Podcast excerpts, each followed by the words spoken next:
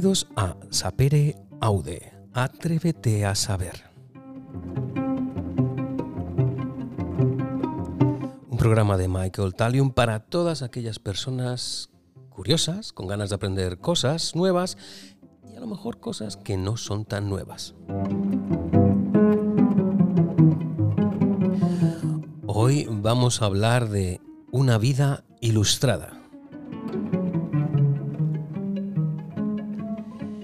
Y para ello contamos con la presencia de José Ramón Sánchez.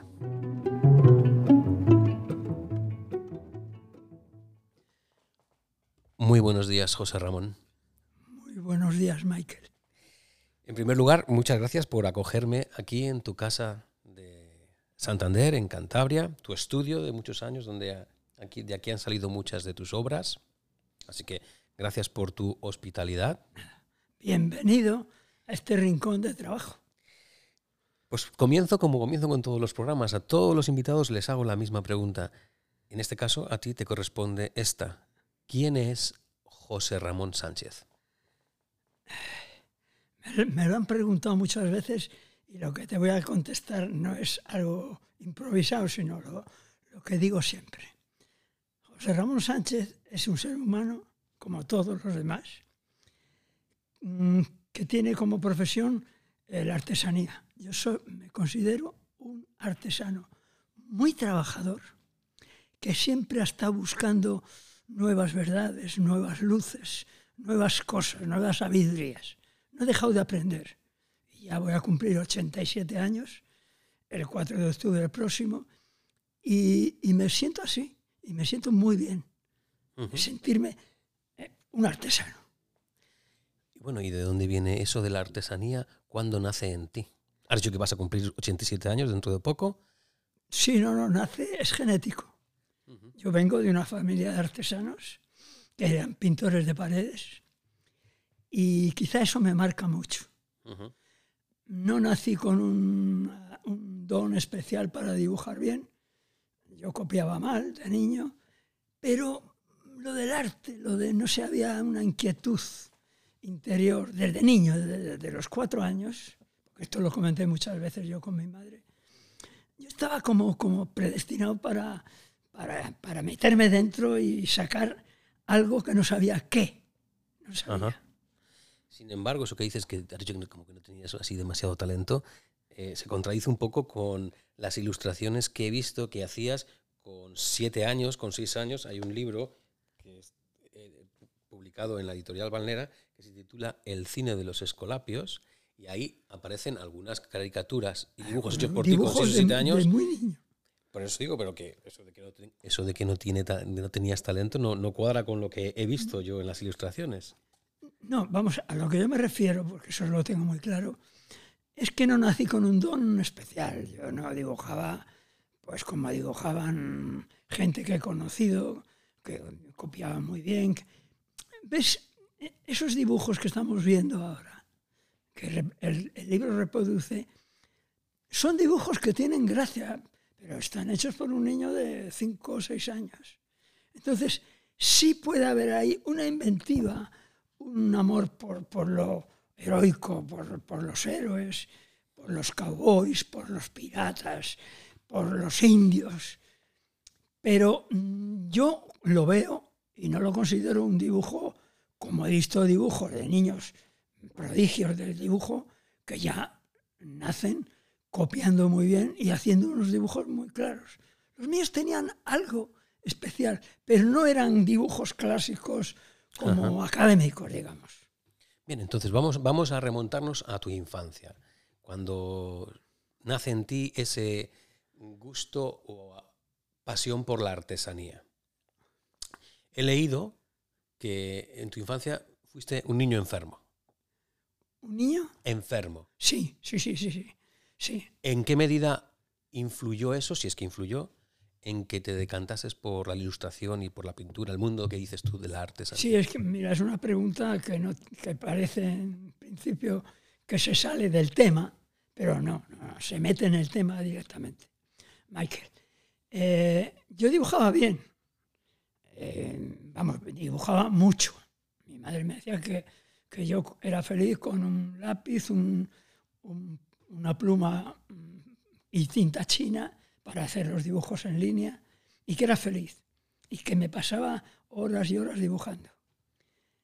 Pero hubo una circunstancia en mi vida y es que a los siete años ya me, diagnosticaron un asma crónico. Yo fui un niño asmático que se pasaba una semana en el colegio y dos semanas reponiéndose de un ataque de asma serio. O sea, un niño que se ahogaba, que tenía los bronquios mal, lo sigo teniendo mal. O sea, no, es una, es una enfermedad genética y, no se cura. vamos, he tenido épocas muy buenas, pero ahora en la vejez me canso, me canso, me fatigo. En la niñez me he pasado horas y horas eh, estando malo, respirando mal. Era una época en que las familias pobres no, teníamos radios, no teníamos libros, no teníamos ninguna posibilidad de, de pasar una enfermedad en un niño a partir de los siete años, entonces yo recurrí al dibujo. Yo recurrí al dibujo y, mi, hijo Daniel, el, director de cine, siempre me lo dice, de papá, tú es que tú viviste una vida alternativa. Tú te pareces mucho a, Stevenson. sí, sí, por eso Stevenson figura. Sí, veo que está, en, aquí en Víctor Hugo y Stevenson. Pero a Stevenson al ser un niño enfermo, que no tenía alma, estaba tuberculoso perdido, pero tenía problemas, digamos, de, fatiga. Él, él, era como un, era un niño de, clase media tirando a clase alta, en su, yo creo que nació en Escocia, es, escocés él, sí. Bueno, pues la, mamá le, le, traía muchos libros de Dumas, de Víctor Hugo, libros de aventuras, de, los libros de, la época, la gran época de los libros infantiles, que yo creo que es a finales del 19 y principios del, 20.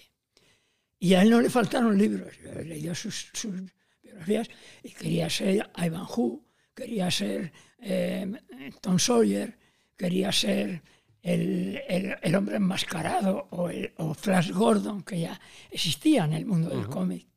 Yo no tenía esa posibilidad. A mí me compraba mi madre. Haciendo un esfuerzo y sacándoselo de no sé dónde, me compraba un cómic los domingos. Salía a pasear con mi padre y traían el cómic. Y yo el cómic ya me tenía que durar toda una semana. Me lo leía, lo releía y lo copiaba. Y ya me, me inspiraba una historia paralela. Si era de piratas, pues ya digo, voy a ver si me sale un barco pirata. Entonces, para mí fue una bendición. Yo pienso que en mi vida he tenido tanta suerte como para convertir las cosas malas en bendiciones. Eso lo tengo muy claro. Quizá desde niño he tenido también un sentido muy religioso de la vida. Me, Em, yo nací en una familia creyente, las mujeres del clan, además de creyente, eran muy devotas y fueron las que, me, las que me criaron a mí. Mi abuela, mi tía y mi madre. Los hombres de la familia, incluido mi padre, pues eran, eran hombres que les gustaba jugar al mus, jugar al tute, jugar al dominó, ver partidos de fútbol, jugar al fútbol, jugar a los bolos, pero no, no me inculcaron los valores mm, eh, interiores que me inculcaron las mujeres. Eh, luego, luego me gustaría que hablásemos de eso que acabas de decir de la religión, porque sí que es verdad que en tu obra hay claramente dos obras marcan, te marcan mucho. Una es la Biblia, que la has ilustrado, otra es el, eh, el Beato de Liébana, que también está tienes ilustrado. luego, luego me gustaría que hablásemos sí, de sí, eso. Sí, sí, porque hay una tercera. Exactamente. La tercera es una cosa que yo llamo el taller de los maestros y después te explico, te explico.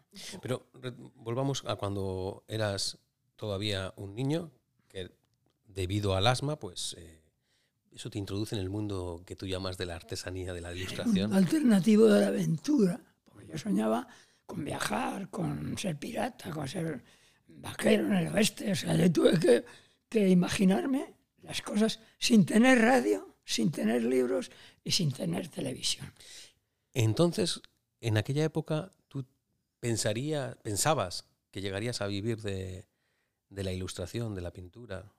No, no, no. Yo, yo sabía que vivir, o sea, yo, yo sabía que vivir con una carrera de medio pelo, yo no pude hacer, porque no podía dármelo a la familia, no pude hacer el bachiller.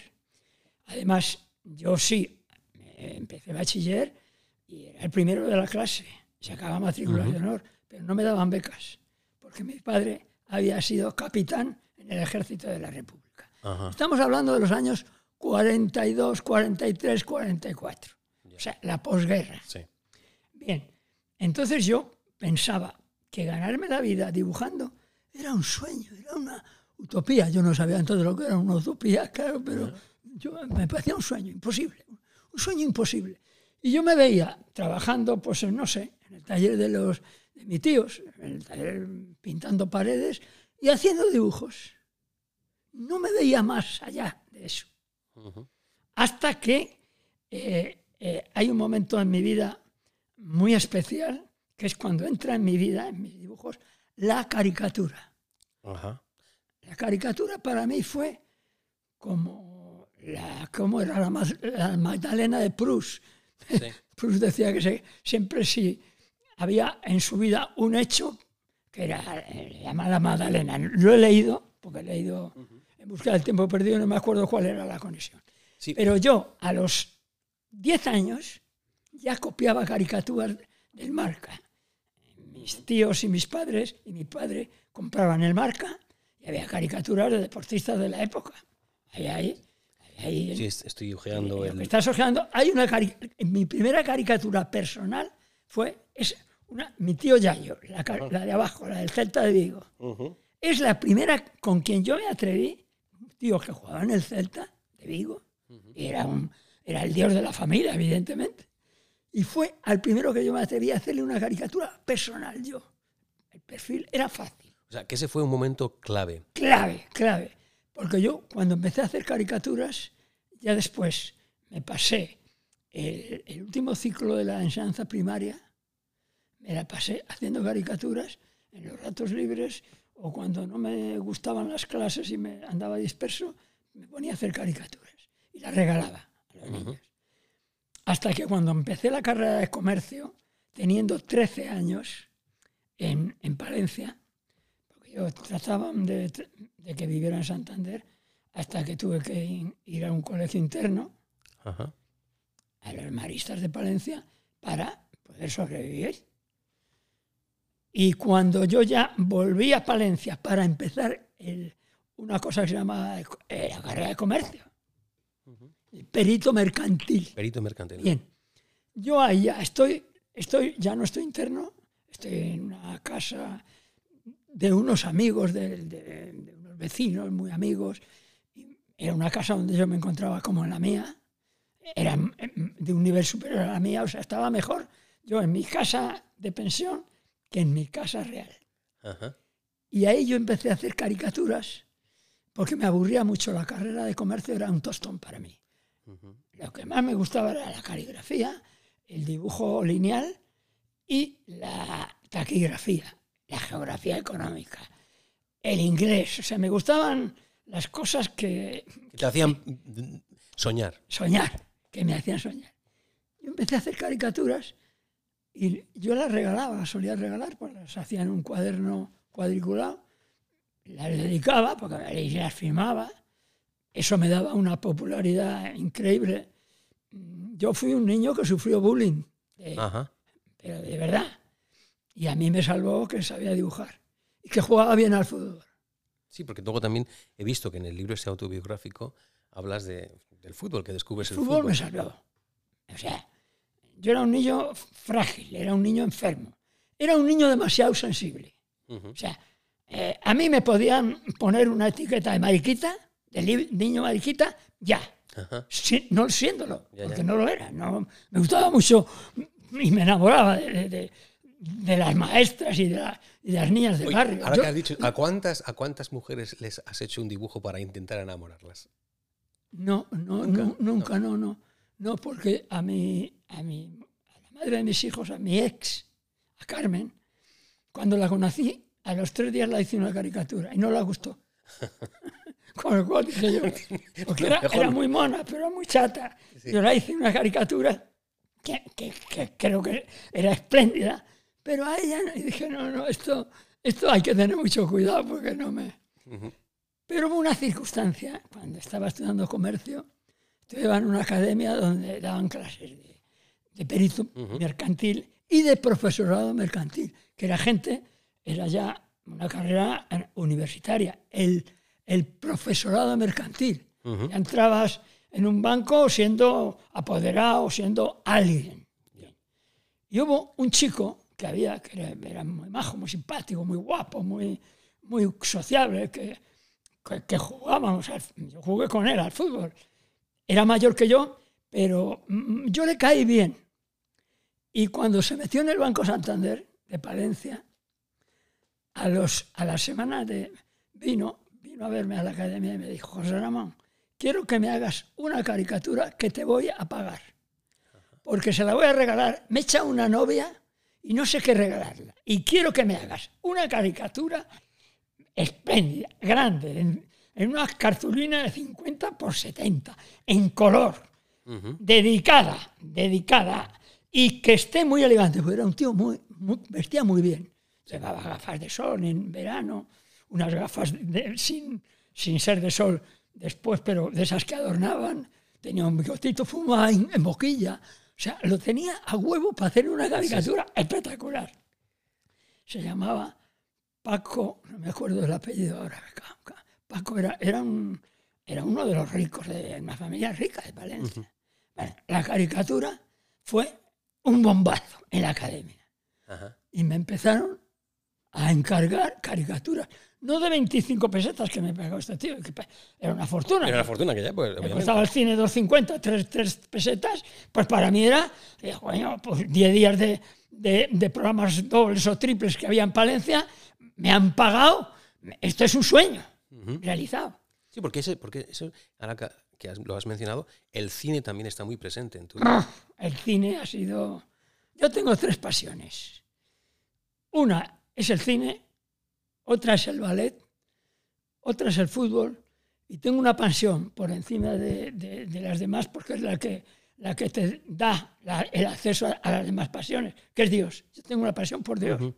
Sé que soy un, creyente confuso, sé que no soy una persona extraordinaria, me conozco, sé que tengo un lado oscuro y lo conozco. No, no, niego mi lado oscuro, pero Dios me, me o sea, me tiene, desde niño me tiene ocupado. Y todos los dones que yo he recibido, artísticos, me vienen de ahí. Ajá. Pues mira, eso me da pie a que hablemos de, esas tres obras tuyas que están muy relacionadas con Dios, que uno es la ilustración de la Biblia, el Beato de Líbana.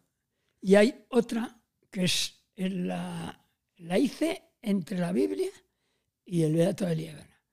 Y te voy a explicar por qué la hice. Cuando yo me vine a Santander, que me las naves de Madrid en el año 96, y dije, no, yo no quiero, yo no quiero estar haciendo programas de televisión, teniendo encargos de las editoriales, de los ministerios de cultura, eh, tenía eh, también las agencias de publicidad, yo me, podía, me estaba haciendo rico. Pero dije, no, no, este no es mi camino, porque me está impidiendo los sueños que yo tenía en la adolescencia, cuando yo ya había leído libros, yo soñaba con ilustrar. Yo tenía un pentágono mágico, entonces. Sí, sí, además. Tenía, tenía.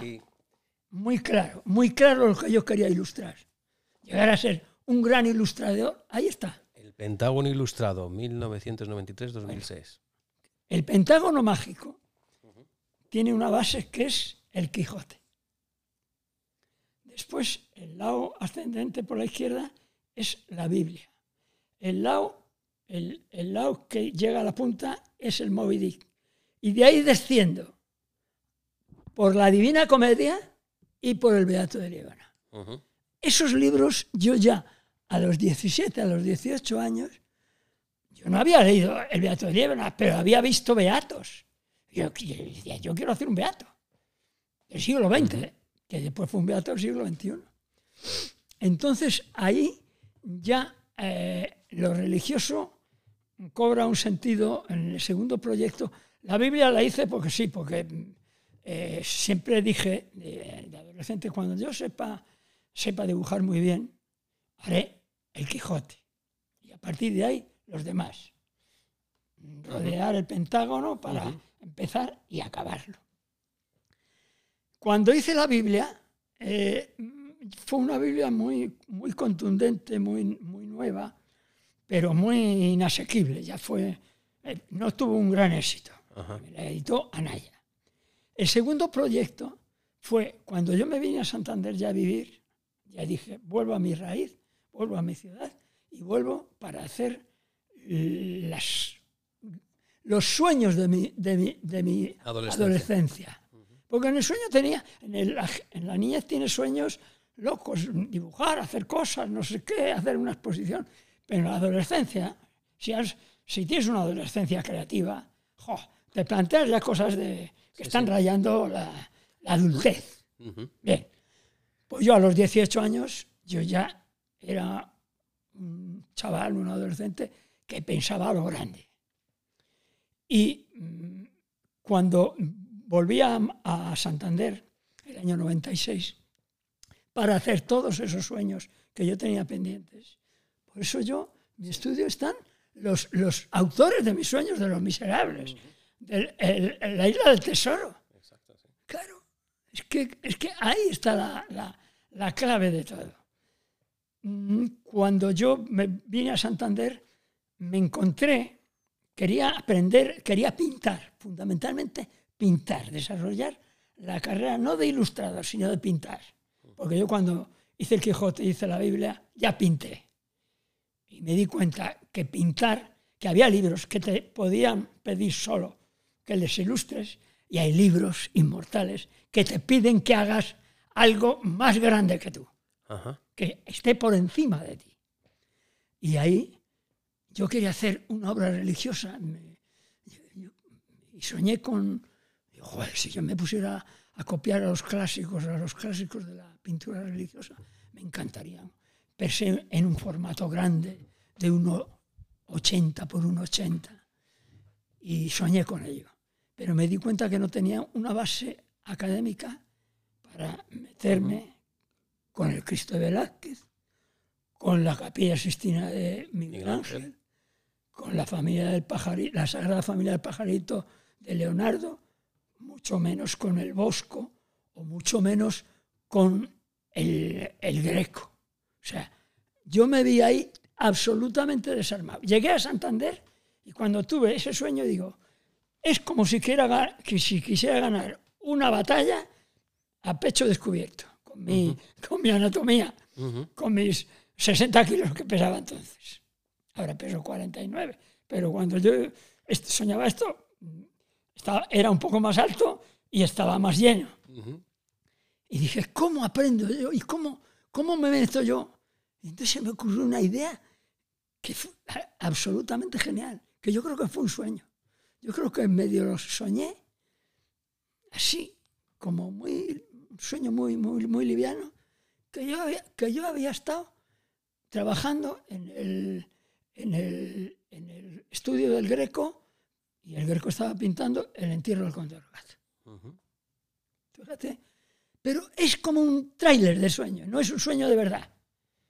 O sea, si yo sueño de verdad con que el Greco me dice, chaval, tienes que aprender, mira, esto tienes que empezar por aquí y acabar por aquí, tienes que madurar, tienes que dibujar, tienes que elaborarlo.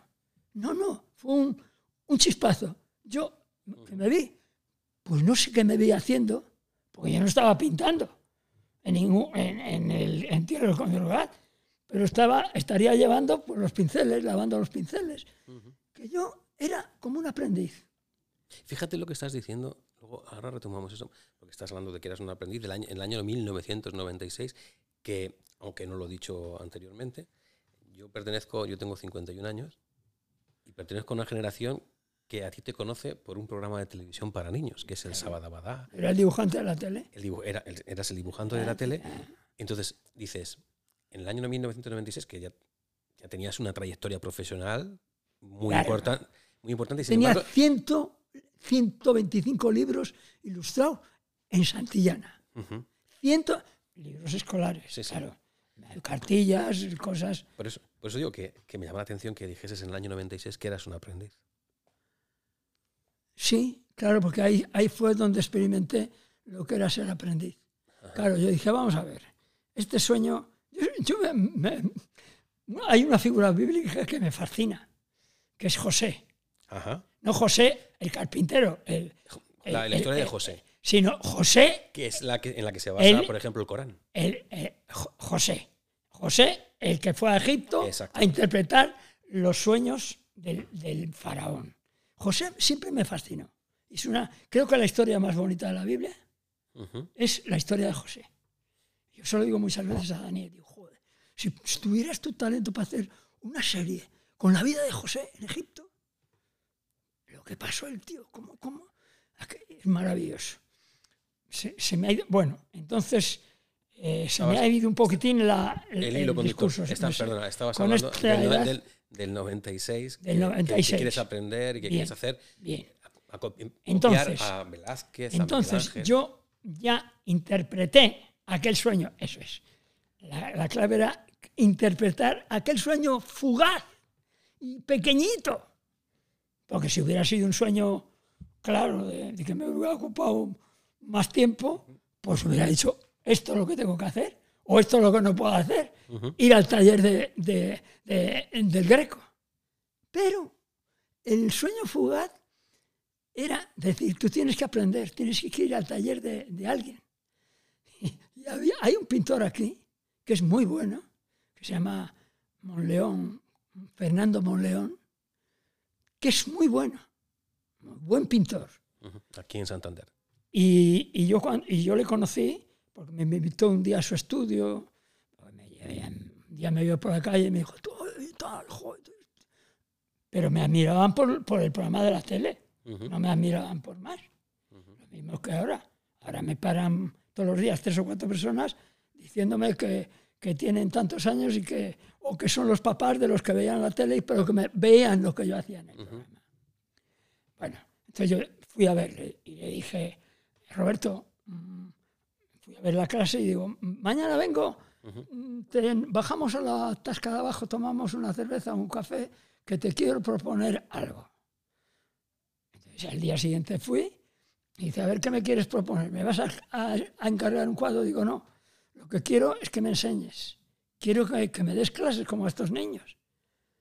Y me dices, ¿pero tú quieres ir a la clase con los niños? Digo, no me importa.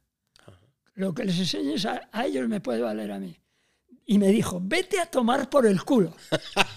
José Ramón, mira, de cachondeo no me... Es muy gracioso. ¿eh? Y me dijo eso, dice, coño, no me... Pues me dijo otras barbaridades, pero lo más suave que puedo decir es vete a tomar por el culo. Como diciendo, no, no. Tú no tienes que aprender de nadie, pero si tú tienes una trayectoria y un estilo.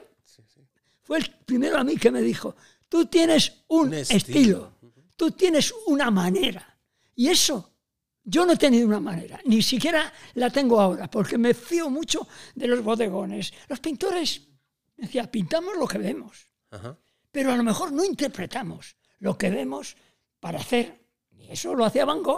Fíjate, ahora que estás diciendo eso, a mí me resulta muy curioso porque yo a ti, de lo que te conocía, era de cuando yo era pequeño y veía efectivamente los programas de la televisión que salías ilustrando y tenía en mi mente una serie de dibujos de esa época, estamos hablando de los años 80, de la década de los 1980, entonces yo te asociaba con ese tipo de dibujo.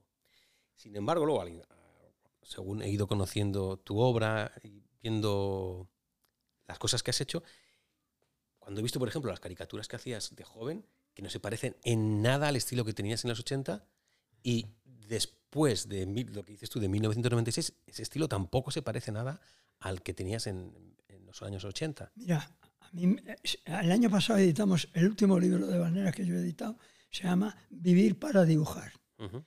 Yo te lo voy a enseñar ahora cuando terminemos de grabar este programa. Yo no tengo nada más que este y además con anotación. Si no, te regalaba un libro. Ay, pues muchas Muchas gracias. porque el libro es, es la vida mía dibujada, ilustrada, y ahí es donde se ve una trayectoria que yo cuando lo veo digo, no me lo creo. Yo no me creo, porque yo no sé cómo he podido saltar de una cosa a otra. Exacto. Entonces eso, digo, gracias Señor porque, porque me has dado un don que, que, que- que no entiendo, que no entiendo, no, no, no me merezco ese don. Y ahí es donde vienen una serie de saltos impresionantes. Sí, pero eso, eso ven- venía al hilo, perdona que te he interrumpido antes, estabas hablando de que, tenía, que te había dicho este pintor, Monleón, creo, que tenías un estilo propio.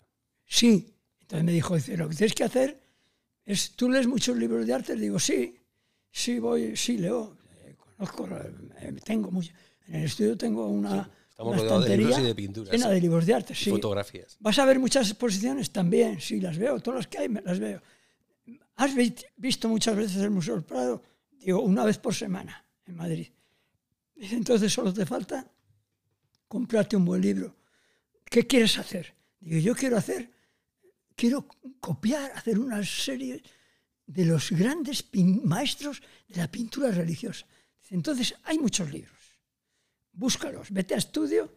Fui a estudio Que es una librería que encontraron aquí en como Santander. cuatro o cinco libros que se llaman la, la pintura religiosa, eh, el- lo divino en el arte, todo. Y ahí están, están todos los, los del Renacimiento, los del, los del el- el barroco español, y llegan hasta Picasso, y llegan, eh, yo creo que el último gran pintor religioso que ha habido ha sido eh, Marc Chagall.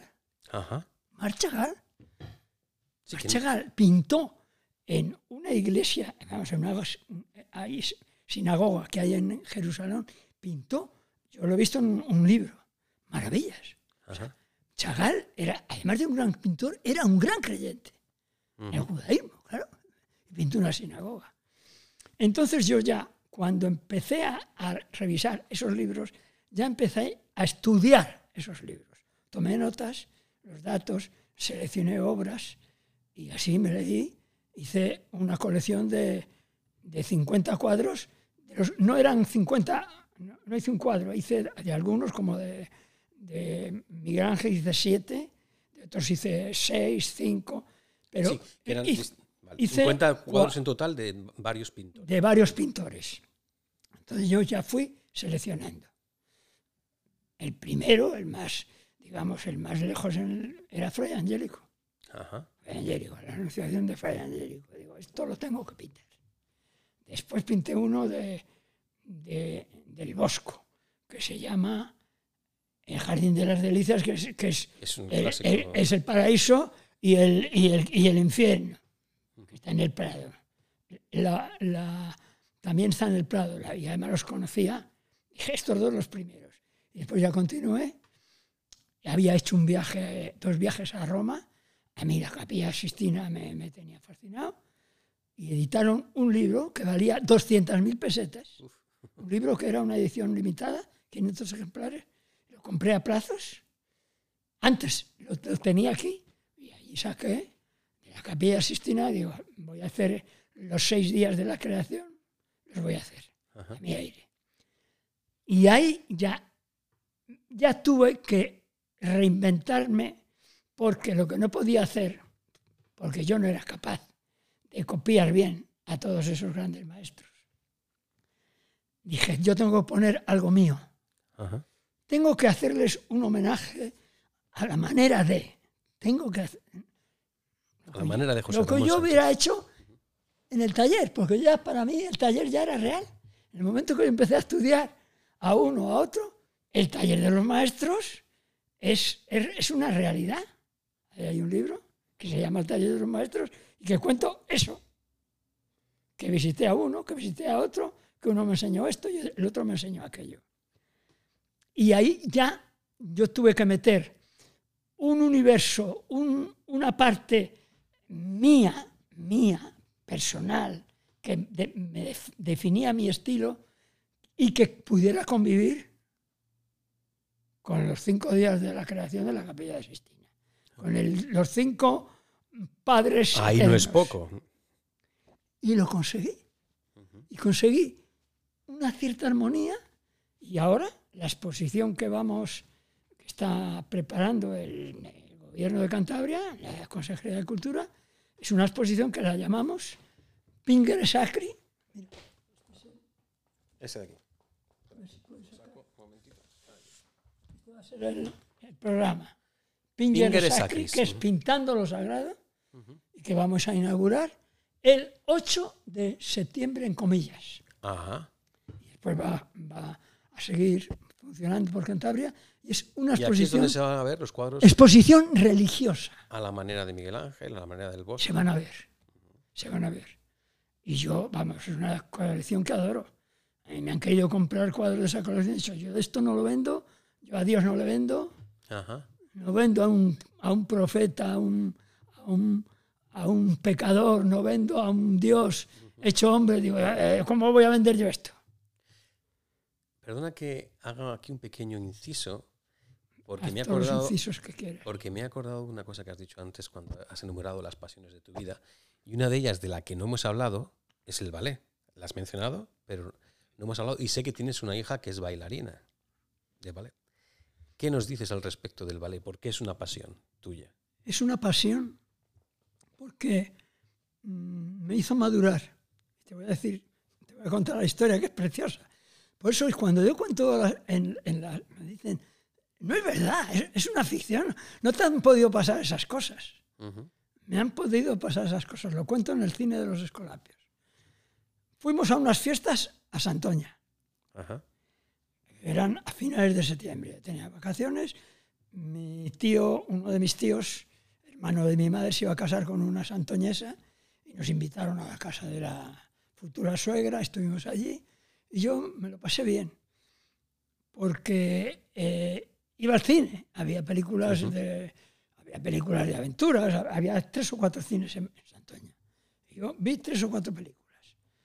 Pero hubo un día que me dio un ataque de asma, un ataque de asma terrible, después de comer, que me ahogaba, que me tuvieron que poner una inyección que ponían, que era, era pura efedrina. Era, era, era una droga, una inyección que había para los casos extremos de asma. Y bueno, esa me mejoró un poquitín. Y mi madre, que siempre era, era la eterna enfermera de mi vida, mi madre, no mi padre.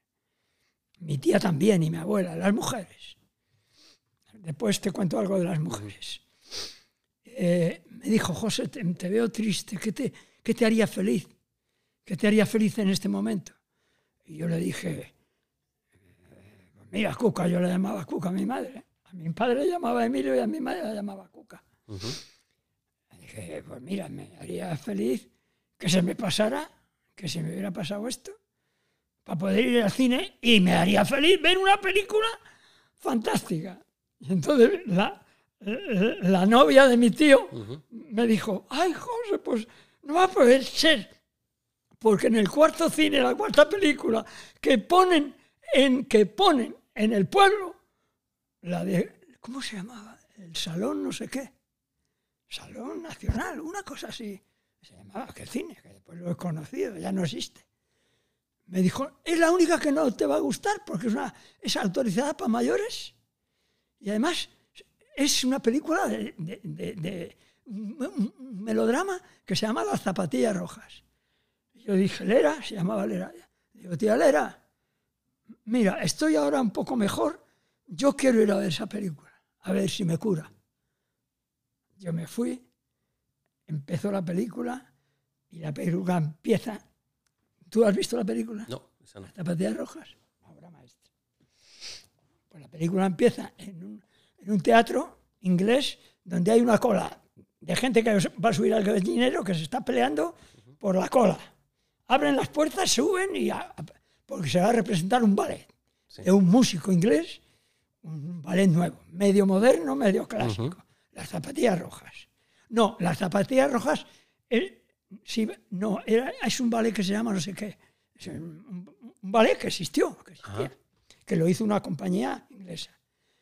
Y yo, en cuanto vi el escenario con los bailarines, los colores, la trama, estuve como en, en- en un tránsito, una, estuve como, como fascinado con la hora y, hora y 50 minutos que dura la película. El caso fue que, que después cuando yo reflexioné, muchos días después, me di cuenta que, que lo del ballet era, era, algo que yo no conocía. Había visto alguna película americana donde salían trocitos de ballet y me gustaba, sí, bonito. Pero una película que es de una bailarina, de un compositor. Además, sentí que yo con esa película había madurado como, como cinco o seis años. Empecé a pensar como un adolescente. Ya mis gustos artísticos cambiaron. Curioso. O sea, ah, me hizo madurar dos, tres, cuatro años. No lo sé. Porque yo eso lo he visto, lo he reflexionado mucho tiempo después. Yo no era un niño filósofo que, que dijo, no, no, es que esta película me ha hecho madurar, me va a hacer madurar. No, yo era un niño que le gustaba. Y dije, película que pille de ballet, voy a ser un loco del ballet. Y eso es lo que hizo que muchos años después hicieses la, la escenografía, entiendo, de un ballet. no, yo mm, después hubo una época, la primera vez que yo vi un ballet representado, que fue en la Plaza Porticada, en el, Lago de los Cisnes, el año 53. Era una función inaugural del, festival que hay ahora en el Palacio de Festivales. Entonces era en la Plaza Porticada. Y yo cuando vi aquella, aquella función, ya el verlo al natural llegó al alma. Y dije, bueno, esta, le dije a mi tío, fui con un tío mío, que era, que era pintor. Eduardo Sanz. Eduardo Sanz. Eduardo Sanz. Eh, dije, Eduardo, ¿tú te has fijado en los programas? ¿La ponen mañana? Dice, sí, la ponen mañana y pasado. Y no dije, yo me callé como un zorro. Porque yo mm, conseguí, conseguí que un amigo de mi padre, que era rico y tenía un abono, conseguí, al día siguiente de ver esa función, yo conseguí que el, le expliqué lo que quería hacer al amigo de mi padre, que trabajaba en el banco, en el banco Santander, era un apoderado del Banco Santander, amigo de mi padre.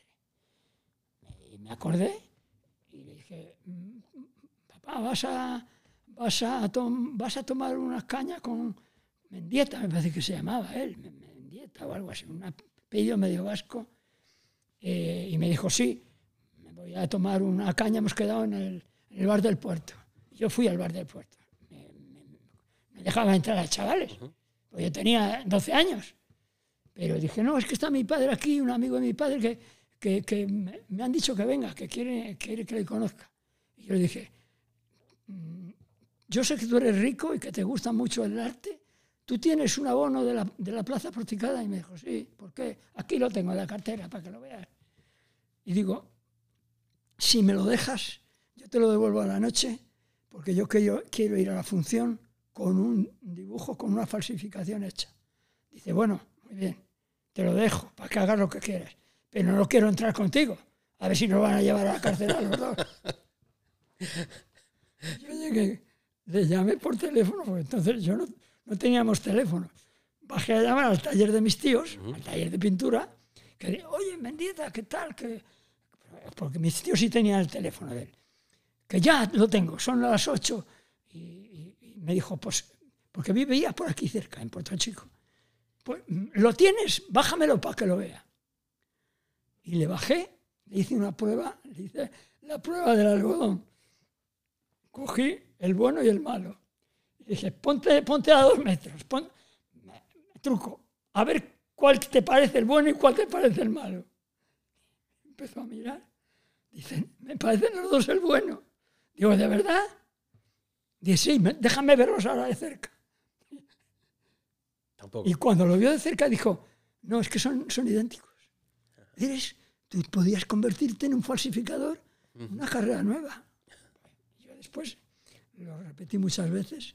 He estado viendo al Madrid y, colando a mis hijos, a los amigos de mis hijos, como cuatro o cinco temporadas en, asientos de, arriba, sentados con carnes falsos dibujados. Yo que era tan, yo que era tan devoto, de vez en cuando ¿Te salía me confesaba. Y me acuerdo, siempre con jesuitas, porque yo era un chaval listo y sabía que los jesuitas eran únicos. Y me acuerdo con el padre Jaime Garralda, un día me dijo, padre, que me acuso de, haber falsificado unas entradas para entrar en el Bernabéu. Dice, ¿cómo que has falsificado unas entradas? A ver, explícamelo. Dice, no, que he, pintado. ¿Que las has pintado y las has vendido? O sea, has, montado un negocio de entradas pintadas vendidas. Digo, no, es para mis hijos, los amigos de mis hijos y para mí. Dice, entonces no es pecado, eso que es pecado. Eso es una obra de arte. O sea, si, conociera yo al, al, presidente del Madrid, que entonces, que entonces no era, no era Bernabéu. No era Bernabéu. Pero, pero eh, por esta función yo ya tenía 20 años, ya era, ya no era Bernabéu, ya se había muerto Bernabéu. Me dijo, no, no sé quién era. Después de Bernabéu, no sé qué. No, yo no soy muy futbolero, así que no te puedo ayudar. Por eso, no, ni, yo me acuerdo. Dice, esto es para que se lo enseñes al, al presidente del Madrid y te dé una entrada para el Parco de Honor, con la, porque esto es una obra de arte.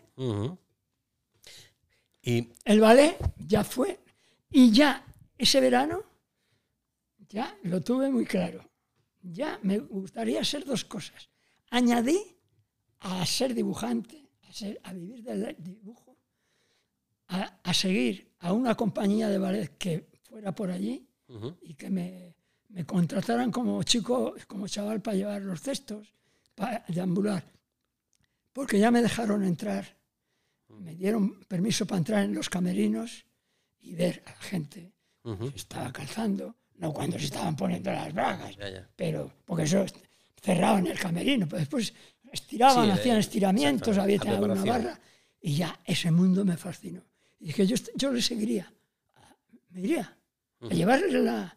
Hombre, seguro, porque yo ya llevé, en ese año, ya llevé caricaturas a los bailarines que me gustaban y les regalé la caricatura y me di cuenta de que yo, aunque me fuera en una, en una compañía de ballet para llevar los cestos, tenía, tenía por lo menos posibilidades de hacer caricaturas y venderlas. ¿Y es esa la razón por la cual tu hija es bailarina o no tiene nada que ver? No, yo siempre le pedí a Dios, digo, joder, si yo me casara con una bailarina, no me casé con una bailarina, pero, pero fue actriz, se hizo actriz. Eh, yo la, abrí muchas puertas del escenario, del español, haciendo cosas para el español, y, era, era actriz. Y hizo un programa con, en televisión que salía también de bailarina, ella de bailarina, un ballet de estos programas para niños que salían haciendo cuatro cosas, no bailarina profesional. Pero ya mi hija, en mis genes, en mis genes ya estaba el ballet, en la sangre ya estaba el ballet. Y mi hija, de niña, no sé cómo, ya, pero con cuatro o cinco años, yo quiero ser bailarina. Porque vio, no sé, o la llevamos un día a una clase, a una función. iba, iba mucha, me invitaban, como yo había hecho cosas para, para el ballet. Hombre, tengo una colección que se llama Nijinsky los rusos, que estuve tres años con ellos. Una exposición de, vamos, impresionante en el, sentido de que allí hice esculturas, hice, hice escenografías, o sea, fue el arte total. De decir, no, no, yo vale, lo llevo tan en la sangre que soy capaz de diseñar. De diseñar y después hice, tuve la suerte de que me encargaron, el Ballet Nacional de España, me encargaron unas navidades hacer la escenografía. Y los trajes de cascanueces. la noche del estreno que ya tuve que salir a, saludar allí, dije, ya está, señor, me has conseguido, ya no quiero más. No he sido bailarín, pero he tenido una, hija bailarina y he hecho ya una, obra para el ballet y he salido a una escena a saludar con las bailarinas de entonces, y con el Ballet Nacional de España, que no está, que no está Sí, era cuando lo, se encargó de ello María de Ávila, que fue a la exposición y me dijo, oye, tú, tú eres capaz de... Cuando yo hice la exposición del ballet en Madrid, que la hice en el Conde Duque, en las salas del Conde Duque, estaba todo expuesto, pues fue un amigo que tenía en el... En el yo de verle y de ir al, al- a la pareja, la mejor bailarina, el mejor bailarín, un día les, les saludé, ellos me conocieron, ah, pues si tú eres el de la tele y tal. Claro, porque yo tenía como un salvoconducto que era que, que salía en la tele. Me hice amigo de ellos, ellos hablaron a María de Ávila cuando llegó, y María de Ávila les dio una charla que querían, quería hacer una cosa muy, muy buena, muy gráfica, muy moderna, muy rompedora. Y estos dos chicos, sobre todo él, que era un bailarín, que era, era levantino, era de Valencia, se atrevió a decir, eh, María, a lo mejor me meto en, lo que no debo, pero yo creo que tenía que ver la, la exposición de este de un amigo que tenemos aquí, eh, que es sobre Nijinsky, los bailes rusos, y, y creo que si él puede, si tiene tiempo y si se atreve, podría resolver su problema, ¿eh? de un ballet nuevo, muy, muy- algo nuevo. Joder, yo la hice, un ballet moderno, ¿eh? o sea, que no era en, en- en- en el siglo XVIII o en el XIX, que era en el siglo XX con, con- Ujú. con cosas de. con trajes de época de los años 20. Bien. Lamentablemente, el tiempo se nos Sí, acaba. yo doy. Yo, mira, Podríamos estar la hablando gente aquí. que me ha hecho entrevistas, tiempo. mira, te voy a decir una cosa que eso solo lo digo cuando nos pasa lo que te est- nos está pasando. A mí ya me han dicho varios periodistas, varios entrevistadores. Me lo dijo, me lo llegó a decir, el primero que me lo dijo fue el loco de la colina. Ajá. Jesús. eh, Jesús Quintero. Porque cuando hice la exposición del cine americano en, en el Museo de Arte Moderno de, de Sevilla, él la vio y me, y me dijo, oye, ¿tú te atreves a venir a un programa de los míos? Digo, no es que me atrevas, que me encanta, porque me gustan mucho tus programas. ujú, Dice, pues ya, si te gustan mucho mis- tus programas, yo me meto hasta el fondo me dijo, yo no hago entrevistas convencionales. Y esto, y, y esto, y, y tú eres, ya había hecho yo los carteles, eso, me voy a meter contigo de verdad. Y me puso, pues yo creo que no era nada socialista, y se metió con los carteles. Y le dio una conferencia del socialismo. no hay quien pueda contigo. Y además tú no tienes una entrevista. Tú tienes una Sí, serie claro. de entrevistas. Exactamente. Estoy, estoy de acuerdo con esa apreciación. Me dijo Jesús Quintero, yo claro, no vives en, en Sevilla, ni te voy a hacer que estés en Sevilla porque tienes trabajos pendientes en Madrid, pero yo estaría una semana entera contigo. Grabando. Es decir, porque este tío no, no le pillo yo en, un, en una entrevista. Pues, como te decía, se nos acaba el tiempo y hay una sección que siempre es fija, que son las dos preguntas y, un- y una petición.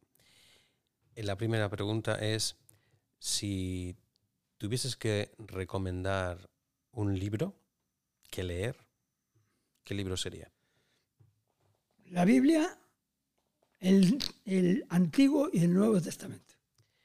Y eso mismo, dado que te gusta el ballet, si tuvieses que recomendar una música que escuchar antes de morir, ¿qué música sería?